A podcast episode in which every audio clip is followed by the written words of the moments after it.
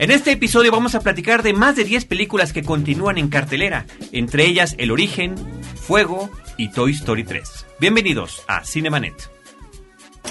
El cine se ve, pero también se escucha. Se vive, se percibe, se comparte. Cinemanet comienza. Carlos del Río y Roberto Ortiz en cabina.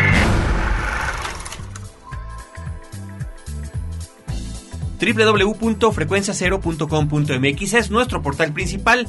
Este es el programa dedicado al mundo cinematográfico que también tiene afortunadamente diferentes vías en las redes sociales como facebook.com diagonal cinemanet y twitter.com diagonal cinemanet. Yo soy Carlos del Río les saludo y les doy la más cordial bienvenida y presento a Roberto Ortiz. Pues aquí estamos para hablar efectivamente de varios estrenos, Carlos. Creo que había una cuota pendiente para con nuestros escuchas y agradecerles sobre todo porque a través de estas eh, posibilidades de comunicación están al pendiente del eh, programa, pero también eh, de las sugerencias que ellos tienen sobre el mundo del cine. No nada más es, es una vía en, en ambos sentidos en el que recibimos recomendaciones, quejas y bueno, nos vamos ajustando también a lo que eh, comenta la gente que nos hace el favor de escucharnos y aquí estamos para atender y pues reproducir lo que ustedes nos han platicado. ¿Qué te parece Roberto si arrancamos directamente sobre estas, insisto yo, eh, más de una decena de películas que vamos a comentar el día de hoy? La más importante, sin lugar a dudas, es el estreno más reciente, es la película de Christopher Nolan que originalmente se intitula Inception y que en México se llama el Origen, la cinta estelarizada por Leonardo DiCaprio, una película que trata sobre eh, la incursión en el mundo de los sueños y finalmente sobre lo que podemos percibir como la realidad o como la fantasía. Sí, es eh, una película que recientemente que Carlos y yo la vimos en eh, una pantalla de IMAX, me resultó a mí impactante de principio a fin. Es eh, una película que no lo deja uno, es muy aprensiva y uno está al pendiente siempre de los sucesos que se van presentando. Hay eh, una mecánica narrativa vertiginosa que es la que acostumbra Nolan y es finalmente lo que uno agradece eh, como espectáculo que entretiene de principio a fin al espectador. En ese sentido me parece que estamos ante una película rotunda, contundente de este eh, cineasta que a mí me parece hace una de sus grandes películas anteriores con la última cinta sobre el personaje de Batman. Me quedo, Carlos, muy muy impresionado por la película, gratamente tengo que eh, reiterar. Sin embargo, como sucede en la experiencia del cine, que es una experiencia impresionista en donde uno queda sometido eh, en cuanto a las emociones por lo que se está viendo, después, más adelante, con las horas, con el paso de los días, uno va tratando de ubicar lo que es la trama, lo que son los personajes, las situaciones. Y ahí me quedo pensando yo me gustaría volverla a ver, por supuesto, como sucedió en el caso de la película de Batman, que inmediatamente la volví a ver, la última cinta, y realmente me siguió impactando. El Caballero de la Noche. El Caballero de la Noche, exactamente, que me parece una película fundamental. Para mí, por supuesto, que El Origen estará entre las 10 mejores películas de este año. Sin embargo, es mi anotación, Carlos, en este comentario, me quedo pensando en un Nolan que a veces no sé si eh, se excede en el manejo de las subtramas. Es un director muy efectista visualmente, sí, pero es eh, un director que fragmenta la acción. Ahí es donde está, creo que lo más efectivo en esta película, pero es donde me queda a veces la duda específicamente en el origen, si a lo mejor estas subtramas, si a lo mejor esta manera de fragmentar la acción no está eh, desdibujando el tronco central de la película. Es una duda que tengo y que muy seguramente lograré resolver como espectador en eh, la segunda visión. Por lo pronto, por lo pronto, es una película con unos manejos visuales impresionantes y la mecánica narrativa que establece el director realmente atrapa al espectador. Atrapa al espectador por prácticamente dos horas y media que dura la película y en una situación que pareciera que no nos da mucho margen a estarla asimilando en ese momento. Es tan complejo lo que nos está presentando, lo que puede ser la incursión de diferentes personajes de manera consciente en el sueño de otros para tratar de obtener secretos o en este caso dejar la semilla de una idea que nos mantiene constantemente en un estado de reto en el que tenemos que estar siguiendo la pista como es el caso de Christopher Nolan, como habéis lo comentado, un hombre que, que tiende a fragmentar la narración de sus historias. Ya estaba ahí este gran ejercicio que fue Memento, en el que la historia se va contando a partir del final hacia el principio, ¿no? Como si tuviéramos una serie de flashbacks sobre el flashback, sobre el flashback. Bueno, en este caso tiene que ver sobre los diferentes niveles que se pueden alcanzar en un sueño sin contar de más de lo que además ya queda muy claramente expreso, inclusive en los trailers, en los avances de la película, es el sueño dentro del sueño dentro del sueño y cómo se puede manipular esta realidad onírica. A mí me parece que la película es excepcional, insisto, un viaje trepidante, un viaje alucinante, una película que siento que va a marcar una época. Se habla mucho de una comparación con lo que sucedió con The Matrix hace más de 10 años. Bueno, The Matrix me parece que la influencia que sigue teniendo a la fecha va más por el aspecto visual y claro, también tiene este asunto de la percepción de la realidad, ¿no? Y estos mundos que se encuentran. Pero aquí me parece que es un poco más cerebral el asunto y algo que hay que agradecerle a Christopher Nolan es que todo lo que tiene que ver con la acción y la fantasía dentro de la película, la gran mayoría no está recurriendo a la tecnología de la animación digital sino que realmente hay sets que se construyeron para que se movieran de tal o cual manera conforme lo que requería la acción del cine. Ahora, efectivamente, como se trata de sueños, Carlos, todo puede suceder. Los personajes pueden desenvolverse en diferentes escenarios. Entre, no mis dudas, pero a propósito del efectismo visual, no sé hasta qué punto es convincente un paraje que tiene que ver con eh, la nieve. Ese paraje me remitió inmediatamente a esas películas de espionajes propias de James Bond. Absolutamente, ¿sí? absolutamente. Creo que es a propósito y no sé hasta qué punto, ¿sí?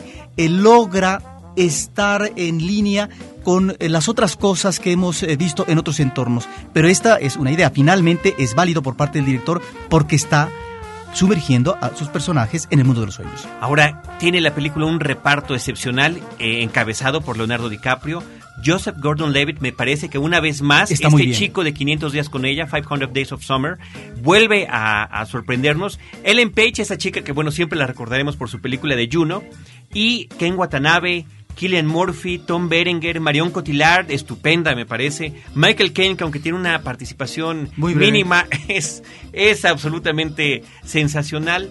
Pero otra cosa, Roberto y querido público, que, llama la atención, que es importante mencionar, es que llevamos ya más de una década en el que las películas fuertes, las películas de grandes presupuestos, las, las películas de grandes efectos especiales y demás, son adaptaciones de cómics, remakes, secuelas, precuelas, spin-offs o lo que ustedes quieran de alguna otra idea que ya se había vertido.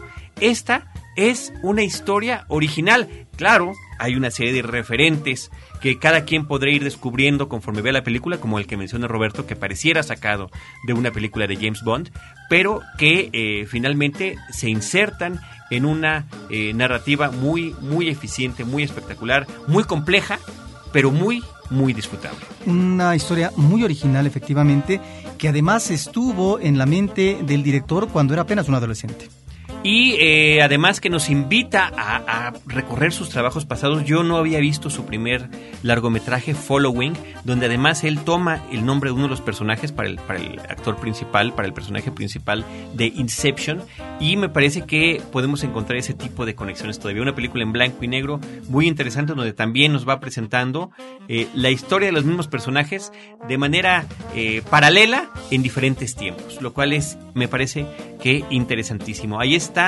esta gran película de Christopher Nolan que seguramente va a dejar huella en los espectadores y se está presentando en México en medio de una situación extraña, anómala, prácticamente sin precedentes. Resulta, y esto lo estuvimos comentando eh, prácticamente conforme iba sucediendo a través del Twitter y a través del Facebook, que un día antes de que se estrenara la película, de repente de dos de las exhibidoras desaparece el anuncio de la cinta y nos preguntábamos todos, bueno, ¿qué es lo que va a pasar? ¿La película se va a estrenar o no? Como estaba contemplada para el día 23 de julio, eh, que fue eh, hace un viernes aquí en la Ciudad de México y en diferentes partes del país. Pues resulta que no llegó a un acuerdo favorable la distribuidora del filme, Warner Brothers, con dos de las grandes cadenas de exhibición en México, que son Cinépolis y Cinemex, y la película se exhibió únicamente en Cinemark en Cinemas Lumière, en lo que tiene que ver con la zona metropolitana, y en el resto del país, bueno, se publicó una serie de listas de los cines en donde se estaba exhibiendo la película. Es decir, tal y como se había anunciado en los pósters aquí en México, la película se estrenó una semana después de haberse estrenado en Estados Unidos, pero con lo que llegó a ser un estreno limitado. Este próximo viernes, tanto Cinemex como Cinépolis ya estarán exhibiendo Inception, una película de verdad, queridos amigos cinéfilos, que no pueden perderse. Pues ahí está, una película que quedará como una de las memorables en este año. Por cierto que de la película Inception, El origen, Warner Brothers nos ha enviado unos obsequios para nuestro público. Son únicamente tres, me parece que están interesantísimos. Es una suerte de reproductor MP3 eh, con una envoltura del el póster de la película Inception, El origen. ¿Cómo lo vamos a regalar? Pidan su trivia, solicítenla a nuestra dirección de correo electrónico promociones arroba cinemanet.com.mx. Solicito trivia de Inception, debe ser el tema que manden en su mensaje a promociones cinemanet.com.mx. También, querido público, estimado Roberto Ortiz, el viernes pasado se estrenó finalmente en nuestro país, y esto habría que decirlo, que prácticamente con más de un año de espera de otros estrenos y exhibiciones que había tenido, tanto en, festivales internacionales como el de Venecia, que fue donde se exhibió por primera vez, como en la exhibición comercial en Estados Unidos, la película que dirige y escribe Guillermo Arriaga. En inglés, porque la película está hablada en inglés, se llama The Burning Plane. Y aquí en México se llama Fuego, una película que estelariza y produce Charlize Theron. Sí, es uh, una película que nos remite a los uh, anteriores guiones que ha realizado Arriaga para Alejandro González Iñárritu. Ya en la actualidad no está trabajando con este cineasta mexicano radicado en Hollywood, pero sí tuvo algunas eh, películas eh, exitosas desde Amores Perros eh, que lanzó al ámbito internacional Alejandro González Iñárritos. ¿Ante qué estamos? Ante eh, una narración similar, repito, a esas películas. Este tipo de historias no lineales con una narración no cronológica, donde eh, las historias eh, que suceden en diferentes tiempos, los personajes están instalados en diferentes temporalidades, se entrecruzan en algún momento. De tal forma que nosotros vamos teniendo un mosaico en el cual las piezas se van poniendo como en un rompecabezas hasta el final, en el último tema ubicamos realmente eh, la identidad eh, desde eh, la infancia o la adolescencia del personaje central femenino. Ahí está pues una fórmula que ha sido muy exitosa de esta mancuerna Arriaga Iñárritu no es como me han dicho a mí, Carlos, que ya se agotó la fórmula. Las fórmulas están ahí para utilizarse, igual que los géneros, o el, la mezcla o el cruce de varios géneros que nos dan finalmente apuestas híbridas. Yo creo que la fórmula eh, puede funcionar siempre y cuando se sepa trabajar la historia.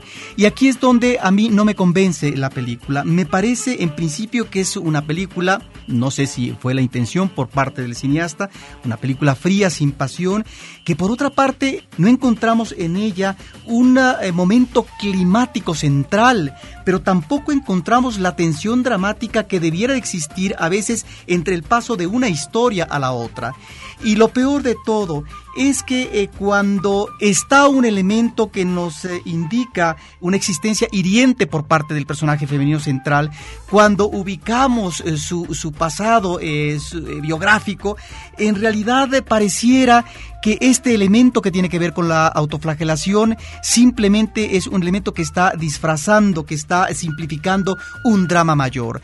Me parece que ahí es donde finalmente se quedan cortos los personajes, propósito de dramas vivenciales muy fuertes, efectivamente, pero que no logran encontrarse eh, de manera conveniente eh, en el momento en que el director está conectando eh, situaciones del pasado y del presente. Esa es la impresión que tuve de la película, Carlos. Fíjate que yo estoy en absoluto desacuerdo contigo, Roberto. No te voy a decir que la película me encantó y me fascinó como, como otras eh, cintas que me impactan, pero yo salí muy gratamente sorprendido después de ver la película. Se trata de un drama, se trata de un drama, siento yo, desde mi humilde perspectiva, poderoso en lo que tiene que ver con las razones por la cual una mujer madura se comporta como lo hace en el presente y través efectivamente de esta estructura que tampoco es lineal, de otra manera distinta a la que platicábamos hace rato de Inception en el caso de The Burning Plane de la película Fuego, escrita y dirigida por Guillermo Arriaga,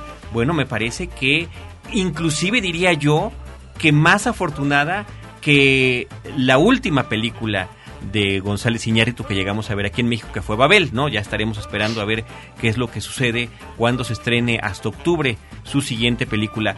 Yo creo que esta película cumple porque además la forma en la que en esta ocasión las historias están entrelazando, no se trata de personajes que en un mismo tiempo se entrecruzan, sino que aquí se trata posiblemente de los mismos personajes en distintas etapas de sus propias historias y cómo se va descubriendo cuál es este fuego en el llano o simplemente fuego como es eh, el título ahora en, en, México. La película además de participar con la presencia de Cerón está con Kim Basinger, con John Corbett, con Jennifer Lawrence, José Maya Jaspic, que creo que además será una de sus eh, mejores eh, participaciones en un, en un largometraje. Ahora, cuando yo me estoy refiriendo a conductas específicas que no convencen del todo, bueno, para muestra basta un botón, Carlos.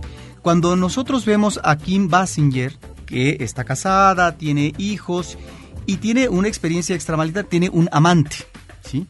Cuando vemos la manera como ella besa se supone que ella está viviendo una pasión, son eh, besos, eh, diría uno, como de miel. Ella está viviendo una eh, relación fogosa que en ningún momento te crees esa manera como aborda el personaje. Es un problema de dirección. Pero finalmente ahí está esas partes postizas de la película que le dices, bueno, esto es pasión, por favor, cámbieme de actriz. No necesariamente creo que ese tipo de, de encuentros extramaritales se fundan exclusivamente en pasión, Roberto. Es una pasión la que está viviendo. No lo sé, podría ser también un reenamoramiento. Yo no, no le veo problema a la película. No es mi estilo de película, pero finalmente salí muy, muy gratamente sorprendido. Así que ahí está The Burning Plane, Fuego de Guillermo Arriaga. Pues la siguiente película que comentamos se llama Bao, película mexicana dirigida por Alejandro Gerber Bichechi, que también hace el guion. Pues mira, esta es una película que comienza muy bien. Eh, encontramos a, tres adolescentes que viven en eh, eh, Iztapalapa y observamos situaciones difíciles en cuanto a su personalidad que entrañan seguramente un nudo dramático en su pasado, de tal manera que hay ahí un misterio por resolver. La película sorprende narrativamente porque a mitad de película, Carlos, eso que es el presente de los personajes adolescentes se traslada a lo que es la infancia cuando tienen unos cuantos años los personajes y ahí es donde creo que la película falla, no porque exista este cambio narrativo, sino porque las eh, preocupaciones contradictorias, eh, los traumas eh, que vienen arrastrando estos personajes, ya en esa parte del pasado creo que se subrayan demasiado, se explican. Y me parece que ahí está un problema de dejar de lado la sugerencia. Y luego hay al final una celebración la celebración eh, típica religiosa de Semana Santa en Iztapalapa, que creo que no se justifica del todo como un entorno devoto católico que podría ubicar o reconocer las personalidades contradictorias de los personajes centrales. Me parece que eh, saldría sobrando como entorno, en este caso climático, eh, que no está del todo justificado. Sin embargo, es una apuesta interesante eh, sobre una expresión juvenil adolescente de escasos recursos dentro de este sector socioeconómico en Iztapalapa, que nos habla de broncas, de problemas de adolescentes. Habría que mencionar que la actriz Sonia Kowok, a quien recientemente vimos en esta película tan premiada que ha sido norteado, también está participando en este filme de Gerber Bichechi que se llama Bao.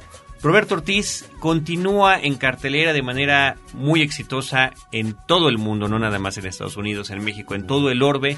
Toy Story 3 otra película que si bien se esperaba con ansia, si bien se esperaba con emoción, sobre todo por lo que de manera regular eh, nos entrega con muy alta calidad el estudio de Pixar, no nada más en lo que tiene que ver con la producción, sino en las historias, en el humor, en este tipo de filmes que si bien son animados y en principio se dirigen al público infantil, eh, yo creo que todas las generaciones, gente de cualquier edad, las puede disfrutar plenamente. Sin embargo, estábamos ante el gran reto porque Toy Story había sido desde la primera la primera película, pues, el gran y mayor éxito de los estudios Pixar. Lograron años después conseguir un Toy Story 2, todavía me parece que más divertido, quizá no tan entrañable como el primero, pero igualmente dirisorio y de repente llega esto que es un golpazo extraordinario porque la película dirigida por Lee Unkrich es tan emotiva como divertida.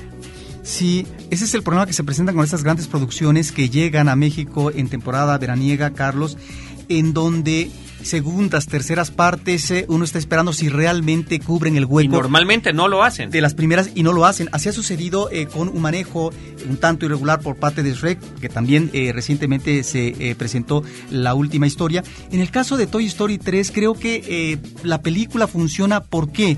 Funciona porque no solamente está el magistral manejo de la animación, los tonos de color, etcétera, sino también, Carlos, porque la historia que se maneja, me parece que es una historia original que cabe en términos de esta misma reflexión que ya está dada en la primera parte sobre el uso que un niño hace por los juguetes y el gran temor que tienen estos artefactos de que en algún momento puedan ser eh, olvidados, menospreciados, desechados o tirados a la basura por parte de eh, los niños que conforme van creciendo sustituyen a sus propios juguetes o simple y sencillamente, como se plantea en esta película, cuando llega a la adolescencia, es una etapa crucial en donde los juguetes pueden desaparecer del mapa. De ahí el terror de estos juguetes, pero en la historia, la forma como integran estos juguetes a un ámbito que no es ni mucho menos conveniente, sino terrorífico, me parece que está muy bien trabajado. Ahí es donde creo que está la originalidad de la película.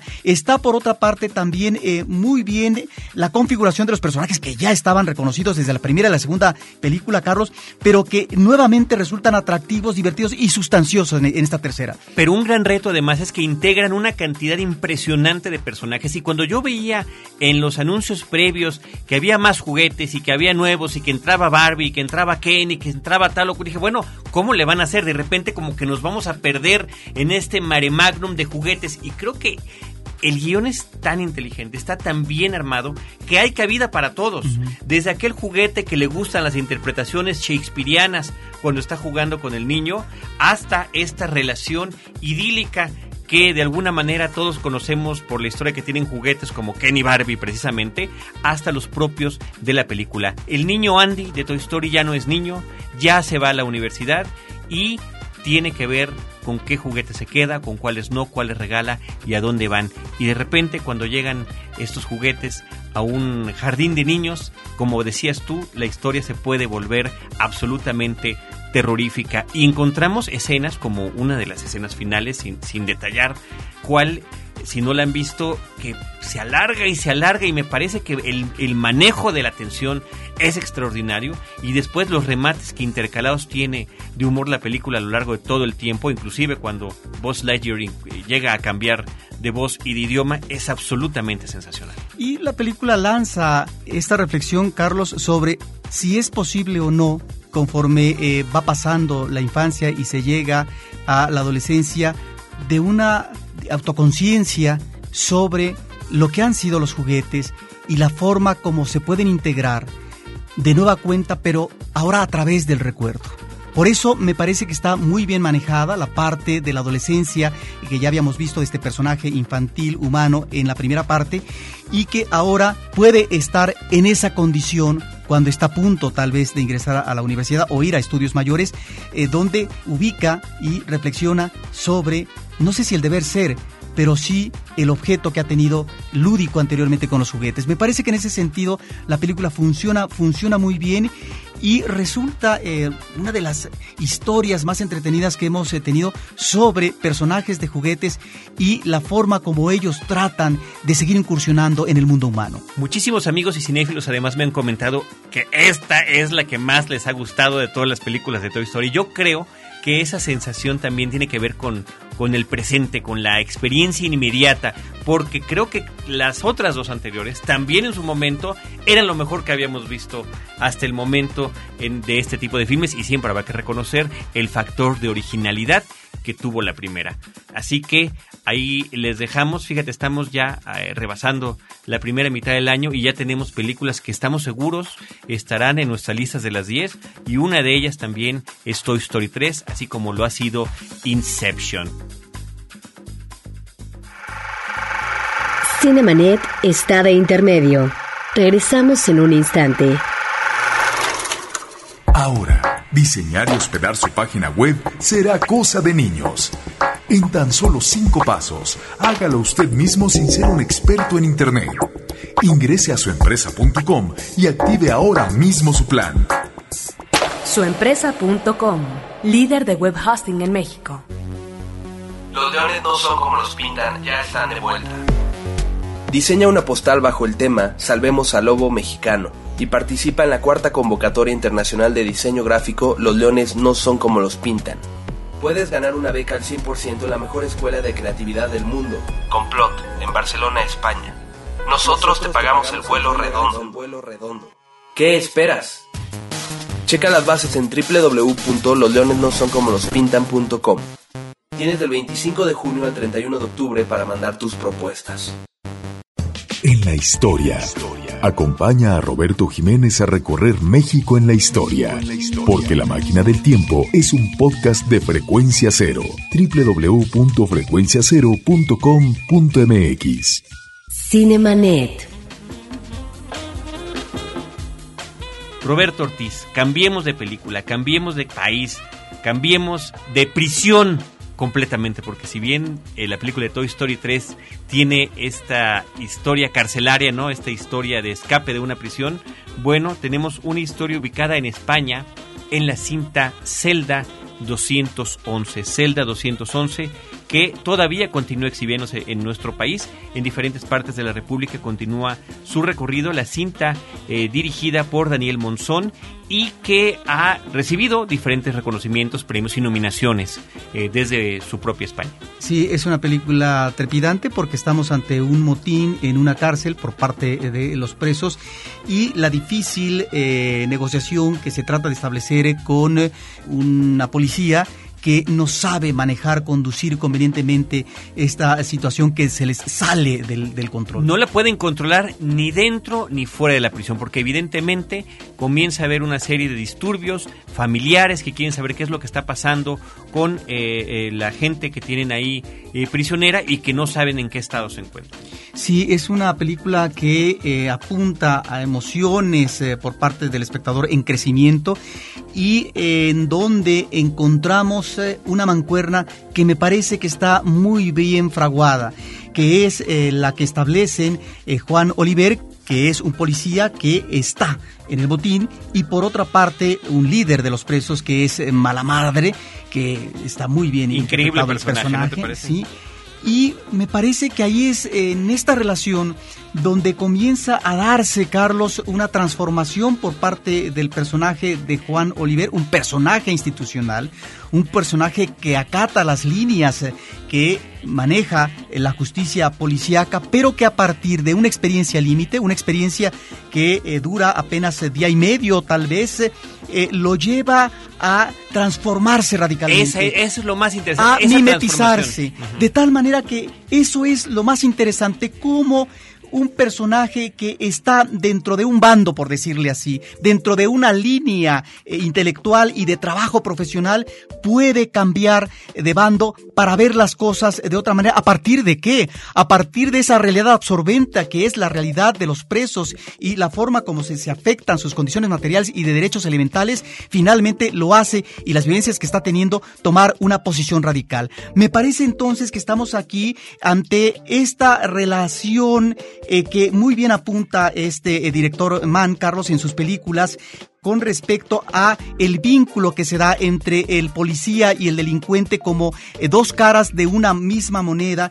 Y ¿Te refieres a las películas de Michael Mann? De Michael Mann, en donde se da una relación de reciprocidad, no obstante las actitudes antagónicas, y hay un proceso de transformación de los personajes, de estos dos personajes principales, de Juan Olivere y de Mala Madre, que me parece Juan que... Juan Olivere, mejor conocido como Calzones, para los que vieron la película. Que me parece, Carlos, que está entrañando también eh, un respeto viril, es decir, la posibilidad de la amistad viril en situaciones difíciles, límites y antagónicas. Y extremas, situaciones absolutamente extremas. Creo que ahí dos de los, de los valores más interesantes de la película es la tensión que logra manejar el director a lo largo de toda la película. Si bien se dan una serie de situaciones que son como demasiado convenientes en el guion para que las cosas vayan sucediendo, son absolutamente válidas porque ante eso estamos, ante el, ante el manejo que en una historia y en una dirección nos, nos genera una película.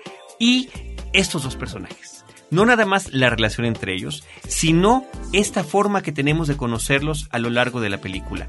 Por una parte, la impresionante transformación de calzones de Juan Oliver a lo largo de la película ante la situación a la que se encuentra, y por la otra, el que parecería un preso despiadado que al final está abogando por cosas en las que le cabe, le cabe la razón a sus demandas y la forma en la que les está manejando. Me parece que es una película excepcional con un final eh, fuerte y poderoso y yo quedé muy satisfecho después de verla. Ahora, existen esas partes, efectivamente, como tú dices, de inconveniente, como por ejemplo el regreso del eh, walkie-talkie por parte de Juan Oliver al líder del motín, que no está, eh, me parece muy bien justificado, pero bueno, son pecatas menores. Lo que sí, Carlos, es que películas como estas que vemos recientemente, o por ejemplo, otra gran obra francesa que estuvo nominada al Oscar como mejor película de lengua extranjera que se llamó Un Profeta. Bueno, estamos ahí ante... Que no han estrenado aquí en México. No, pero que estamos ante dos películas, eh, pero Un Profeta sí se presentó en el Foro Internacional de la Cineteca.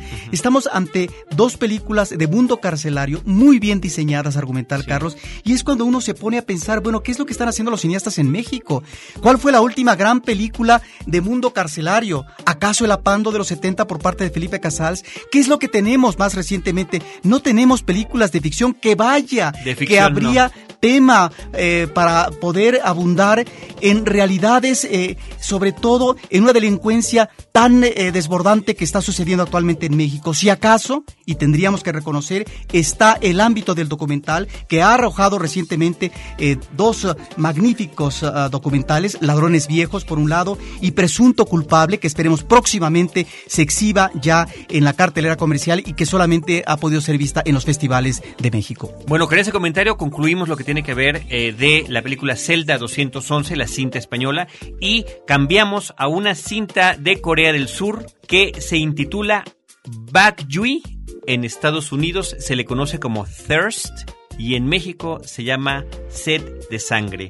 Se trata de la última cinta de Chan Wook Park, un director que tiene todo un séquito de seguidores por la forma en la que maneja de una manera muy distinta a lo tradicional temas que podrían ser, digamos, un tanto convencionales. En este caso, nos presenta una historia de vampiros impresionante, donde el personaje principal es ni más ni menos que un cura que, a partir de las terribles experiencias que tiene con enfermos terminales, decide prácticamente sacrificarse a una suerte de experimentos y resulta que esto lo convierte en un vampiro y como este hombre que se ha forjado y se ha formado en la atención al prójimo tiene ahora que vivir de él.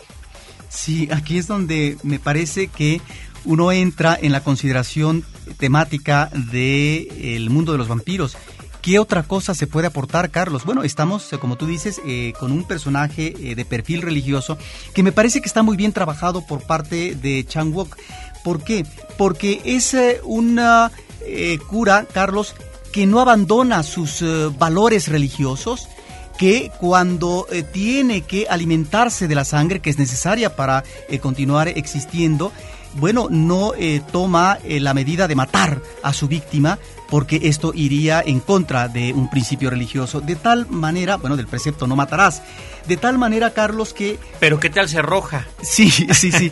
De tal manera que estamos ahí ante un personaje, me parece, eh, bien eh, presentado y en donde está este ingrediente irracional que maneja este eh, cineasta en sus eh, personajes, estas conductas contradictorias, eh, siempre con un manejo visual impactante realmente. Aquí encontramos pues algunas escenas formidables y lo que me gusta pues de este personaje es cómo a partir de esta situación ah, enferma que está viviendo y que para él es toda una contradicción, finalmente se entrega, se entrega a un deseo absoluto, absorbente, con un personaje femenino que no vamos a decir más de él. No, aunque deberíamos, deberíamos, porque es una de las cosas más interesantes de la película. Creo que no es apta para todas las sensibilidades esta película. Es, es toda una sorpresa en lo que tiene que ver con la historia y en lo que tiene que ver con las imágenes que nos presenta. Y cómo además este director puede combinar todos estos temas sórdidos con estas dosis de humor que a cuentagotas nos va entregando la película, pero que, que las mantiene inclusive hasta el impactante final. ¿Y cómo describe creo yo, con unas eh, cuantas pinceladas, eh, pero em, de manera muy realista, a ciertos personajes que podrían estar como personajes secundarios, Carlos. Sí, absolutamente, y que inclusive son de ese tipo de personajes que te dan ganas de ver qué es lo que pasaría con ellos. Bad Jui, Thirst en inglés o Sed de Sangre aquí en México, la última película de Chan Woon Park que continúa exhibiéndose.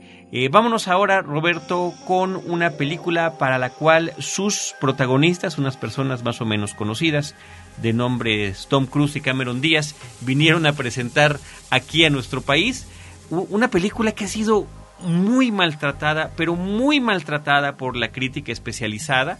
Eh, se trata de una comedia en la que Tom Cruise está de alguna manera parodiando a personajes que él ya ha interpretado anteriormente. Es decir, le toca hacer una película de espionaje, pero desde la perspectiva de la ironía, de la burla y del humor. A mí pese a todo lo negativo que se dijo de la película, me parece que Tom Cruise está muy bien en la película, eh, sabe divertirse de sí mismo, ya lo ha hecho en otras ocasiones, aquí lo hace muy bien. Creo que los problemas serios pueden ser dos, uno es la presencia de Cameron Díaz. No Pero esa mujer, ¿dónde está bien, Carlos? No es tan... Bueno, en esta película en la que todos la conocimos, que se llamaba La Máscara, a mí me parece que está muy bien. Si acaso. Y por supuesto que Loco por Mary, porque todos en ese momento enloquecimos por Mary.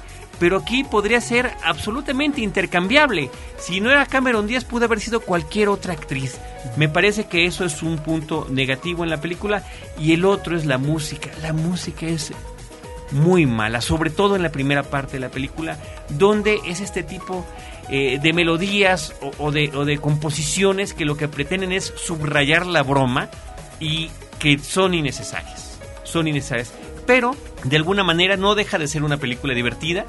Me parece que este encuentro que tiene una muchacha común con un superespía que está envuelto en un eh, grave problema en el que se le está considerando como un gran traidor y que tiene que defenderse y que de repente ve involucrada a una mujer inocente y aún así trata de salvarla, pues llega a funcionar y llega a ser una cinta entretenida y punto, nada más. El título original, Night and Day, aquí se llamó Encuentro Explosivo, Night and Day están jugando con las palabras noche y día, aunque en realidad lo escriben como caballero, ¿no?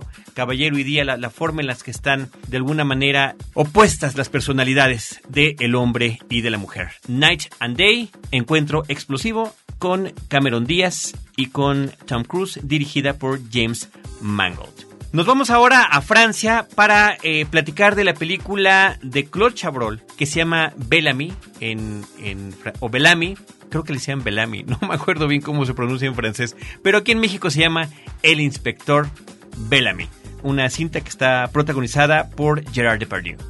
Sí, eh, con un Gerard Depardieu hecho un ropero de más de 100 ¿Qué kilos. te parece? Se ve impresionante. Me, me, impactó. Me impactó ver el tamaño de este hombre, inclusive hasta la forma de caminar. Parece que está viendo una, una mujer embarazada. Dicen, dicen que va por el camino, ¿verdad? Eh, de Marlon Brando. Esperemos que no. Pero bueno. Pero él está muy bien él está en su personaje. Bien. Además, es un magnífico actor y en este caso es uh, un uh, inspector de policía que disfruta de unas uh, vacaciones en la casa veraniega de su esposa, Carlos, una esposa con la que lleva eh, muchos años de relación, aunque la esposa, la esposa más, uh, más inventiva hubiera querido un viaje por los siete mares del sur. Sí. En un crucero. En un crucero, con lo cual... amigos, con sus amigos gays. Lo cual finalmente no se llega a realizar. Pero y bueno, con su esposo, claro. Con su esposo. o sea, sí. Pero bueno... Pero es una relación muy bonita la que tiene, ¿no te parece? Es una re relación, eh, sí, que finalmente eh, está perfectamente establecida, que está entendida. Sin embargo, dentro de este ámbito de la normalidad, eh, de lo que es el personaje central del inspector Bellamy, de repente surgen eh, dos situaciones que alteran lo que podría ser el manejo de las vacaciones eh, tal como se van presentando.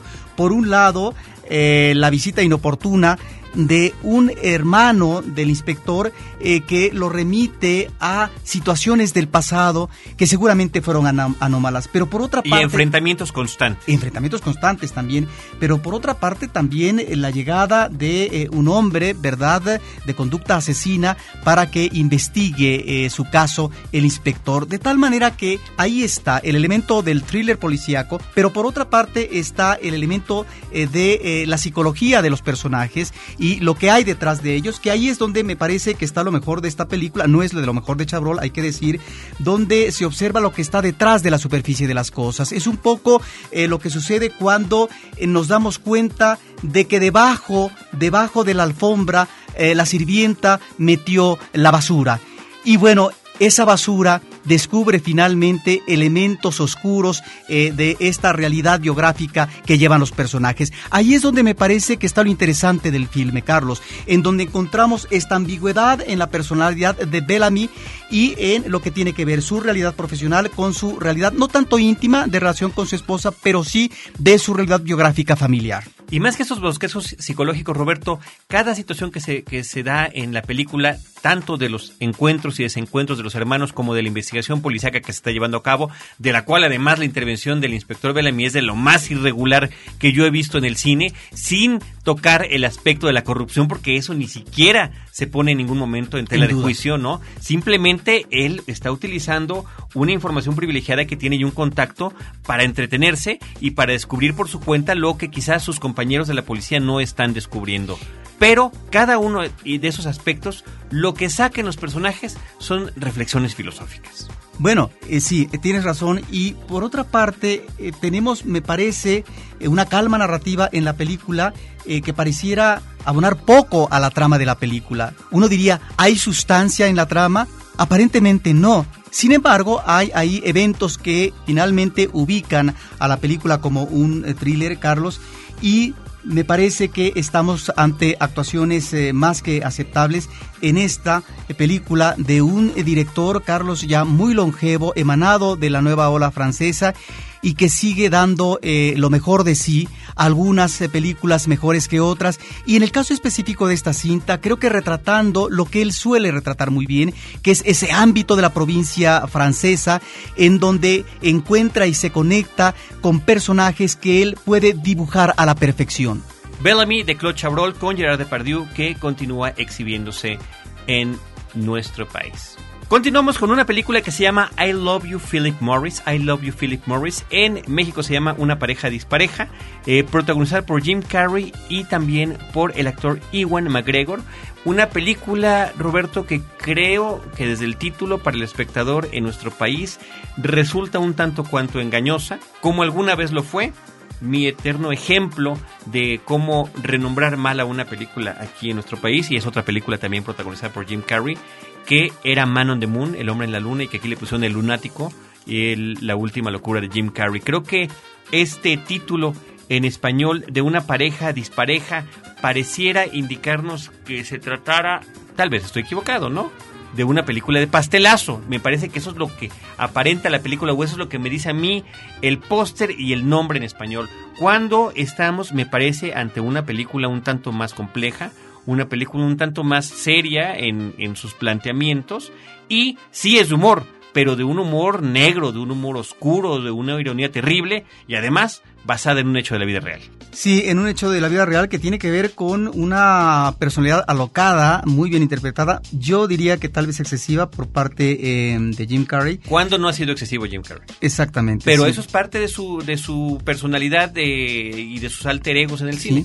Que tiene que ver con eh, una conducta muy contradictoria de eh, un hombre que está acostumbrado a vivir y a trabajar la mentira a través del fraude. Y en medio de esto se presenta... eh, Pero el fraude, perdón, desde, desde su vida personal. Desde su vida personal. Un hombre que, eh, digo, porque esto se descubre muy temprano en la película, que es gay, que es homosexual y que está viviendo una vida de engaño con una esposa, con una hija, eh, con un trabajo que no quiere hasta que llega cierto momento en el que decide que debe de eh, vivir y asumir su vida como tal, tal y como es. Y bueno, da un alto y dice, tengo que incursionar como eh, gay que soy en la vida. Pero también en esa relación que va a tener próximamente como relación de pareja, como relación romántica, que en un ámbito difícil puede prosperar, qué ámbito tal vez, eh, si no difícil, eh, sui generis como podría ser el ámbito carcelario, pero aún ahí se instala la mentira y el engaño.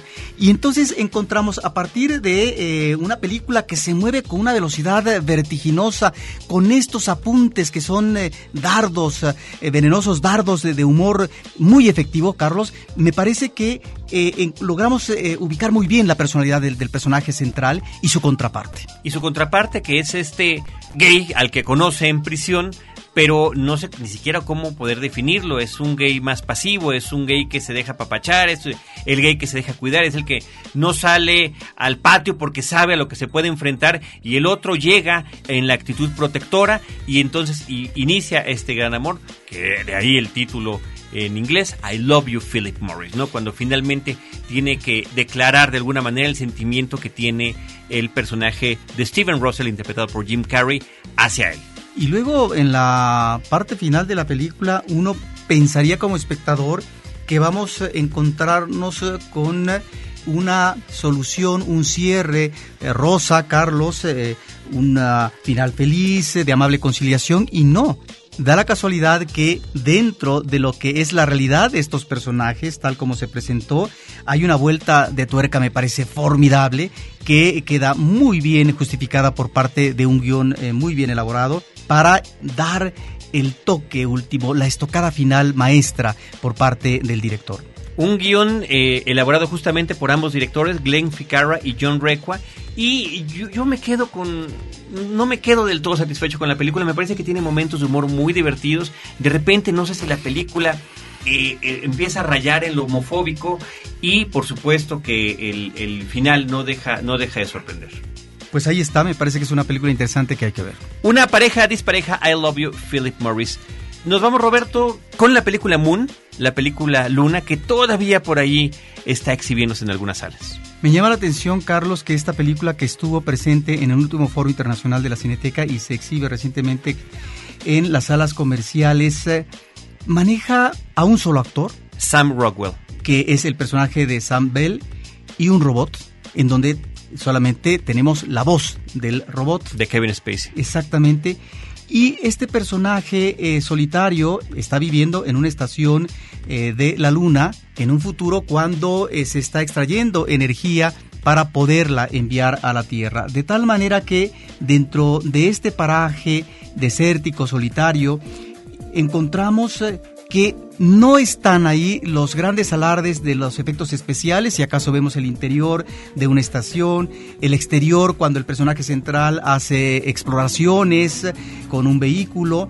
La anécdota es muy sencilla, hay pocos diálogos, eh, es un manejo minimalista en eh, la película, pero creo que el director Duncan Jones eh, logra eh, generar interés en esta historia que nos está planteando Carlos y más aún cuando los acontecimientos se precipitan en el último tercio. Y ahí es donde eh, me parece que encontramos una consideración muy oportuna, interesante por parte de esta cinta que es sí ciertamente una mirada pesimista sobre la condición del ser humano. Me parece que lanza una, una reflexión muy interesante sobre la manera como puede manipularse la inteligencia y la mano eh, de obra del ser humano, ¿sí? en el futuro a partir de intereses eh, económico-empresariales que sobrepasan, creo yo, eh, lo que es ah, el ámbito del dominio por parte del ser humano y que éste puede ser reducido a, a, ser un objeto seriado. Es en ese sentido una película que nos depara un final, me parece, amargo, un tanto triste, pero que logra conciliar muy bien con esto donde aparentemente no pasa nada, pero está la parte sustancial de la cinta. Moon, la película Luna, dirigida por Duncan Jones y protagonizada por Sam Rockwell. Concluimos este programa, Roberto, con el último comentario de la película italiana Il Divo, una película que, entre otras cosas, tuvo la, eh, la nominación de maquillaje de su actor principal, que interpreta a un, eh, un hombre famoso de la vida política italiana que eh, fue presidente del Parlamento.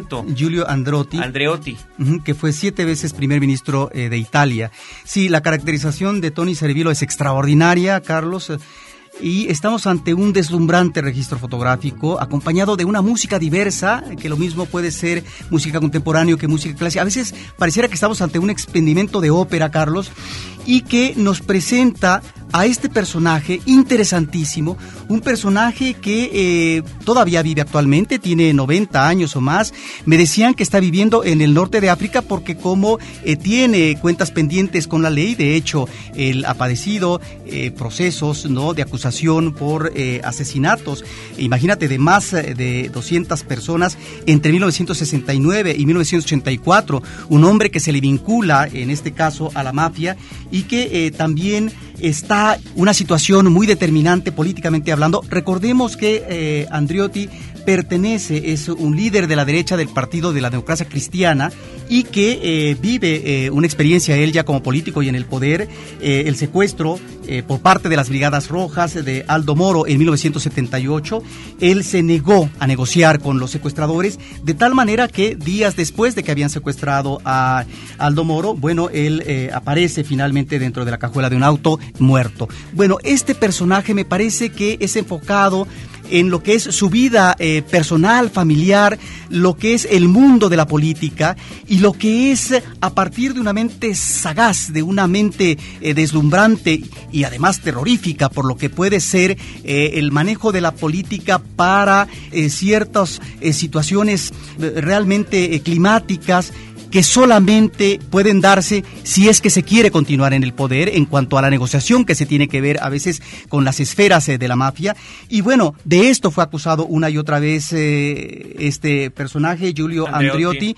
Y bueno, como en la película observamos también eh, que la ideología religiosa, Carlos, eh, él es un hombre además católico, eh, va a, utilizar, a ser utilizada en provecho propio desde el mundo de la política. Es un hombre que decía, no creo en las oportunidades, creo en la voluntad de Dios, pero para justificar finalmente sus acciones nefastas, decía, tenemos una meta, una meta divina, debemos amar a Dios para entender cuán necesario puede ser el mal para hacer el bien. Dios lo sabe y yo también lo sé. Esta extraordinaria caracterización de Tony Servilo, bueno, pues está ahí en la película Il Divo que se está presentando durante estos días, esta semana y la próxima, por supuesto, en la Cineteca Nacional, una coproducción de Italia y Francia de Paulo Sorrentino. Y con esos comentarios del Divo concluimos nuestra eh, emisión de Cinemanet. Les agradecemos muchísimo a los que han sintonizado, escuchado, descargado este podcast dedicado al mundo del cine y agradezco en nombre de mis compañeros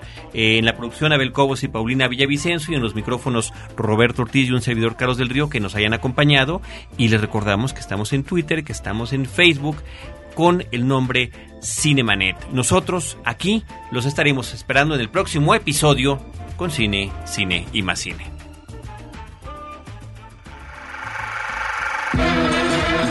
Cinemanet termina por hoy. Más cine en Cinemanet. Frecuencia Cero, Digital Media Network, www.frecuenciacero.com.mx, pioneros del podcast en México. Acompañado y les recordamos que estamos en Twitter, que estamos en Facebook con el nombre Cinemanet. Nosotros aquí los estaremos esperando en el próximo episodio con Cine, Cine y más Cine.